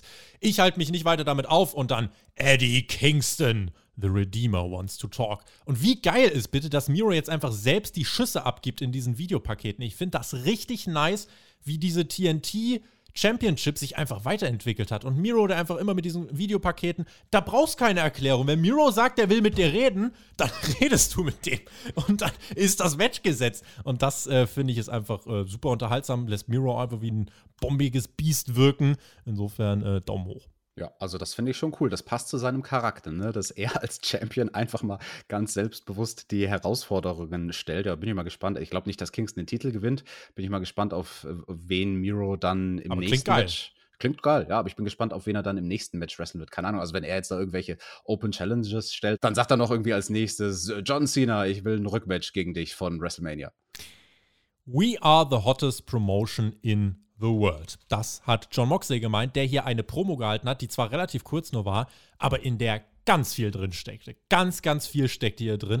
Er war Backstage, zog über Kenny Omega her, zog über die Elite her, zog über den Hangman her, zog über Christian her. Hat gesagt, ich habe die Flagge dieser Company hochgehalten in ganz dunklen Zeiten. Wir haben die Flagge am Mittwoch gesteckt. Wir zeigen jetzt, äh, was es braucht, um auch an anderen Tagen zu bestehen. Und um ganz oben zu bleiben, ja, wollt ihr wissen, was es da braucht? Ich glaube nämlich nicht, dass ihr das wissen wollt. Daniel Garcia, diesen Freitag bei Rampage, frag dich wirklich nochmal, ob du das wirklich willst, ja. Referee ist da, Ringside Doctor sind da, die kümmern sich um deine Sicherheit. Ich werde das nicht tun. Ne? Also protect your neck und überleg dir gut, ob du das hier wirklich machen willst. Ähm, und das war die, die Promo von Moxley. Mit dem Unterton, ja, wir sind jetzt die Nummer 1 und jetzt kommen irgendwelche Outsider hier rein. Du bringst Moxley in eine herausragende Position, um gegen jeden Neuzugang, auch gegen große Neuzugänge, direkt den dagegen stellen zu können. Weil du verkaufst hier wirklich auch einfach, wie hart es ist, oben an der Spitze zu stehen und äh, dass hier nicht einfach jetzt alle herwechseln können und äh, dann sind sie im Produkt. Deswegen auch diese Shoots gegen Christian, äh, das, das war schon, also gerade seine Delivery, ich fand das ziemlich nice und finde, hier kann man eine ganze Menge reininterpretieren.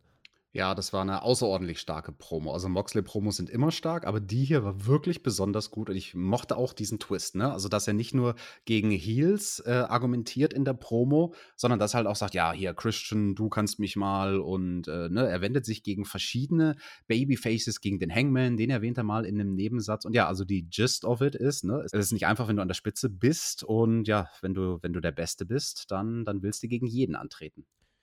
Und damit kommen wir zum Main Event dieser Show. Und dem Moment, der folgte, dem werden meine Worte nicht gerecht. Deswegen hören wir jetzt einfach nochmal rein in das, was die Fans da veranstaltet haben. Und Alex, Chris Jericho war am Anfang etwas nervös. das war so lustig, weil er war sich selbst nicht sicher. Schaffen die Fans es irgendwie, den, den, den Einsatz zu treffen von seinem Der Song? Einstieg.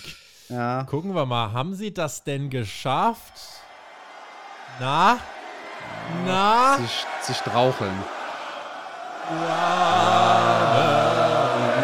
Jetzt haben sie es, jawohl. Feuerwerk. Ui. Ruhig da. Da hat irgendjemand der Ringsprecherin gesagt, halt die Fresse, du announced den jetzt nicht. Wenn jetzt die Ringsprecherin redet, dann kommt das Publikum total raus und weiß nicht mehr, wie der Song weitergeht. Right encircled by demons I fight. What have I become? Boah. Yeah. Now that I've betrayed, Every love, every love, I push them all away.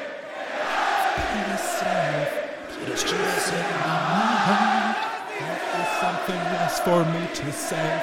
in the wreckage of my life, my life, I've become, I've become, I've become, I've become, become, become.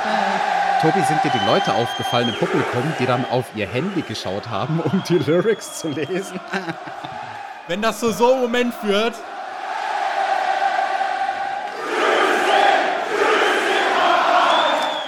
Dann kaufe ich das sowas von. Also, was.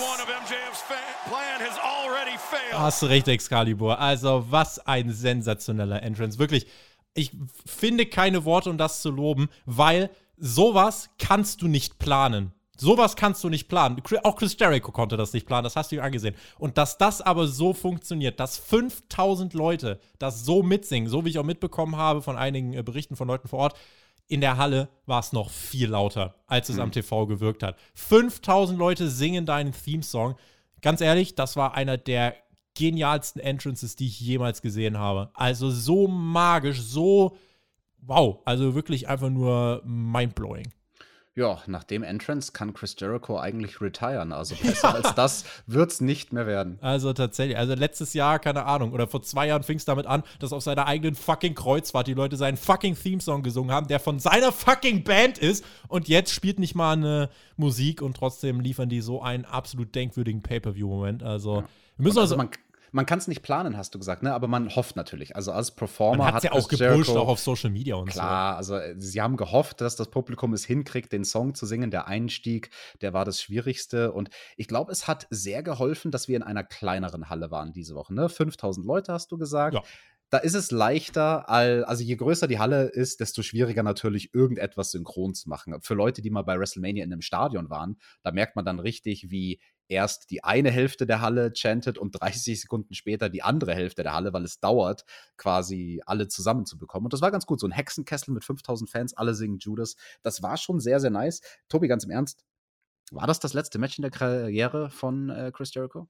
Nee, glaube ich nicht. Ich glaube nicht. Also, äh, wir können definitiv sagen, seine Aufgabe, die er sich in den letzten Wochen und Monaten gesetzt hat, ich muss MJF overbringen. Und dann, also, und Chris Jericho hat eines Tages beschlossen, ich werde MJF overbringen und oh mein Gott, hat er MJF overgebracht. Dieser Moment insgesamt wirklich richtig, richtig groß. Und dann gab es eben diesen Main Event Five Labors of Jericho. MJF gegen Y2J. Es findet nicht beim Pay-Per-View statt, sondern in der TV-Show. Und ähm, ja, wenn MJF hier gewinnt, dann darf Chris Jericho ihn erstmal nicht mehr herausfordern. Und wir erinnern uns an das allererste Promo-Duell, da hat Chris Jericho gesagt, ja, wenn ich das verliere, muss ich überlegen, ob ich überhaupt noch zu AW gehöre. Könnte dazu führen, dass Jericho erstmal Pause macht. Schauen wir noch auf das Match, das müssen wir auf jeden Fall auch mitnehmen. MJF am Anfang, Chris Jericho gemimt generell, wie heiß diese Crowd war. Also, jetzt mal ganz im Ernst, wann zuletzt bei einer Wochenshow war eine Crowd so heiß wie für diesen Main Event. Also ich kann mich legit nicht erinnern. Ich weiß es nicht. Und das ist, mhm. ähm, wow, also das nimmt dich am, am, am TV-Bildschirm auch einfach ganz anders mit und dann hast du eben das Ganze weitergesponnen. Die haben so die Crowd geworkt. MJF nimmt dann diese, macht diesen Jericho-Moment, er nimmt die Kamera und zeigt die Mittelfinger ins Publikum. Dann Jericho steht auf vor der Kamera, zeigt den Mittelfinger, schlägt die Kamera. Einfach so geile Momente. Und das war so lustig, weil MJF dann mit der Kamera in der Hand liegen geblieben ist und so in einem Winkel, dass er Chris Jericho weiterhin von unten gefilmt hat. Also das war ein sehr, sehr geiler Comedy-Spot. Da war man ja in der Werbung und ich denke dann in den USA im Picture-in-Picture. Ja. Chris Jericho boxt in die Lens von der Kamera, in die, in die, wie heißt das auf Deutsch? Linse. Linse. Ja. Genau, und MJF nimmt den Bump, das war schon witzig. Das war echt richtig gut. Dann, äh, ja, also später auch ein Kräftemessen der Trademark-Manöver. Jericho hat alles rausgehauen, was er hatte. Judas-Effekt durfte er ja nicht einsetzen, das äh, war die Story. Und äh, dann gab es das äh, Hin und Her: Sword of the Earth, Wall, äh, Walls of Jericho, wieder Sword of the Earth, wieder Walls, äh, Walls of Jericho. Und ähm, ja, MJF selbst hat auch die Walls of Jericho angesetzt und ähm, ähm, dann die Kommentatoren, äh, Kommentatoren natürlich overgebracht, dass wenn jemand weiß, wie, der, äh, wie die Walls of Jericho zu kontern ist, dann weiß das Jericho natürlich selbst. Er kann sich in die Seile retten und ja, dann die beiden im Herzen Bösewichte. MJF will den Diamond Ring aufziehen, Aubrey Edwards merkt das. Wirft den Ring raus, Chris Jericho. So, sorry. Und das ist der Punkt, wo ich AEW diese Woche einmal richtig kritisieren werde, weil das verstehe ich nicht. Aubrey ist abgelenkt. Jericho setzt unerlaubt Floyd ein. Das wäre eine Disqualifikation gewesen. Chris Jericho will dann den Judas-Effekt ansetzen. Aubrey Edwards ist immer noch abgelenkt. Chris Jericho setzt den Judas-Effekt aber nicht an und zeigt, oh, dann werde ich ja äh, disqualifiziert. Derselbe Jericho, der gerade einen fucking Baseballschläger eingesetzt hat, das geht klar oder was? Damit kriegst du mich nicht. Ja, das war ein großes Problem. Das ist mir auch aufgefallen. Und ich weiß nicht ganz, woran es lag. Also ich glaube, Aubrey sollte eher wieder gucken oder so. Ganz genau. Aubrey ja. hat irgendwie den Einsatz verpasst. Beziehungsweise ich glaube nicht mal, dass sie den Einsatz verpasst hat. Ich glaube einfach, dass die drei im Ring sich, als sie das Match abgesprochen haben, nicht ganz einig darüber waren oder also, dass da einfach ein Missverständnis war, ne? dass, dass da irgendwie in der Kommunikation was schief lief, dass Aubrey es falsch verstanden hat und, und, und ja, irgendwie der Q hat nicht gestimmt. Da war dann ja vielleicht auch die Person wichtig, der Aubrey den Ring gegeben hat, dass vielleicht das die Person ist, die sagen muss, und jetzt musst du dich umdrehen. Das war sehr schade. Das war sehr, sehr, sehr schade um das Finish, vor allem, weil das war ja nicht nur dieses eine Match, es war eine Serie von fünf Matches und das war der große Moment am Ende, ne, die Stipulation, er darf den Judas-Effekt nicht einsetzen und dann setzt er ihn nicht ein, obwohl die Ringrichterin gerade nicht hinguckt. Das war schade. Hat dennoch nicht allzu viel runtergezogen für mich. Und wie geht's weiter? Tatsächlich, der Judas-Effekt geht nicht durch. Stattdessen MJF bringt den Judas-Effekt durch. Jesus Christ. Und dann gibt es noch den Sword of the Earth. Und ganz ehrlich, hättest du mir letzte Woche gesagt, Chris Jericho verliert dieses Match und gibt auf, hätte ich gesagt, boah, das äh, hätte ich jetzt nicht äh, auf dem Zettel gehabt, weil eigentlich äh, die, das logische Booking wäre, der Face gewinnt äh, die Five Labors und setzt sich am Ende gegen alle Widerstände durch. Aber nein, es ist AEW, der aufstrebende Star, MJF besiegt Jericho in einem tollen, wirklich tollen Main Event. Die Crowd über zwei Stunden richtig, richtig heiß. Richtig gute 15,5 Minuten. Damit enden die Five Labors of Jericho. Damit endet diese Fehde von Jericho gegen MJF. Jericho wirkte wie ein absoluter Topstar, MJF wirkte wie ein smarter Oberheel ähm, und ja, damit wirklich auch diese Five Labors of Jericho richtig, richtig nice. Ich hatte damit sehr, sehr viel Spaß und ähm, ja, also das, auch wenn dieser Moment übrigens die Crowd natürlich runtergezogen hat, die wollten, dass Jericho gewinnt.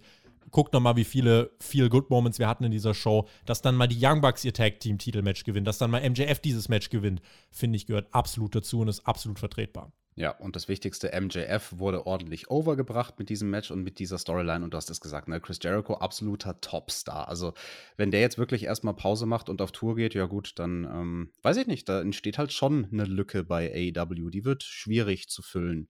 Damit, Tobi, kommen wir zum Fazit, oder? Kommen wir zum Fazit. Vielleicht ein, eine Sache will ich noch ansprechen, weil ich kann mir vorstellen, Leute sagen jetzt, ähm, ja, MJF, der muss ja jetzt einen Title-Shot bekommen. Rat mal, wie viele Singles-Siege hat MJF in diesem Jahr schon geholt? Der hat nicht so oft gerestelt in diesem Jahr. Korrekt. Ich weiß es nicht. MJF hat in diesem Jahr einen Singles-Win eingefahren. Und hier kannst du auf die Rankings zeigen, kannst sagen, ne, der kriegt eben noch kein Titelmatch. Und auch hier die Rankings wieder ein Vorteil, weil jetzt kannst du MJF aus dem Title Picture raushalten, ähm, obwohl er natürlich nach diesem Sieg eigentlich legitimiert dazu wäre. Aber aufgrund eben dieser Rankings, aufgrund dieses einen Singles-Wins nur, ähm, ja, wird er da erstmal äh, nicht auftreten äh, um den World Title, glaube ich. Und das ist dann insgesamt mit den Rankings sehr schlüssig. Ganz kurz, ein Sieg vor diesem Match gegen Jericho oder inklusive dem Match? In diesem Jahr ein Single-Sieg vor diesem Match. Also jetzt zwei, okay, jetzt krass. zwei. Niemand, der drei, vier Wochen am Stück Dynamite schaut, kann mir seriös ins Gesicht sagen, dass das nicht die beste wöchentliche Wrestling-Show ist. Das ist mein Fazit. Viele Highlights, wenige Schwachstellen, also definitiv Schwachstellen, aber wenige, tolle Stimmung. Generell die ersten 52 Minuten Crowd-Pleasing vom Allerfeinsten, dann die Heel-Siege, aber die gehen für den Spannungsbogen voll klar. Zwei spaßige Stunden. Ich wäre sehr unglücklich, wenn es diese zwei Stunden Pro Wrestling am Donnerstag nicht geben würde für mich am Donnerstagmorgen. Und ähm, ja, ich habe Bock auf Rampage, habe Bock auf Dynamite nächste Woche, habe Bock auf All Out. Äh, geile Ausgabe, da kann man auch mal überziehen. Daumen nach oben. Ja, prinzipiell, ich, ich, ich kann bei fast allem zustimmen, was du in deinem Fazit gesagt hast. Also ich denke auch, das waren zwei sehr, sehr starke Stunden von Dynamite. Allen voran die ersten drei Matches und der Main Event. Der Main Event war zwar rein wrestlerisch jetzt nicht so das Gelbe von Ei, aber es ist nicht wichtig, weil da wurde eine gute Story erzählt. Das war ein Match, das hat von der Story gelebt. Und ja, schwaches Damenmatch, das verzeihen wir mal. Großer Kritikpunkt müssen wir natürlich nochmal ansprechen. Wir haben es oft genug erwähnt in der Review.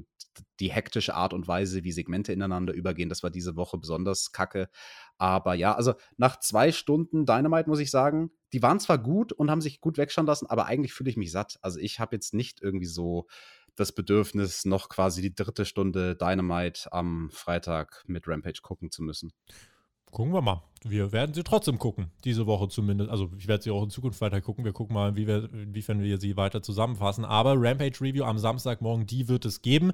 Äh, ist es eine dritte Stunde von Dynamite? Das könnt ihr uns jetzt gerne mal in die Kommentare schreiben. Generell schreibt uns, wie ihr diese Show fandet. Ihr hört uns dann das nächste Mal am Samstagmorgen. Ich habe vorhin schon gesagt, es kommen 5 Milliarden Podcasts in den nächsten Tagen. Also SummerSlam-Wochenende, dies, das. Äh, deswegen schaltet ein. In diesem Sinne, GW, genießt Wrestling. Gibt wirklich eine ganze Menge davon. Und äh, ich bin raus, verabschiede mich bis Samstag und äh, ja, haltet die Ohren steif. Ich glaube, da passiert was. Macht's gut.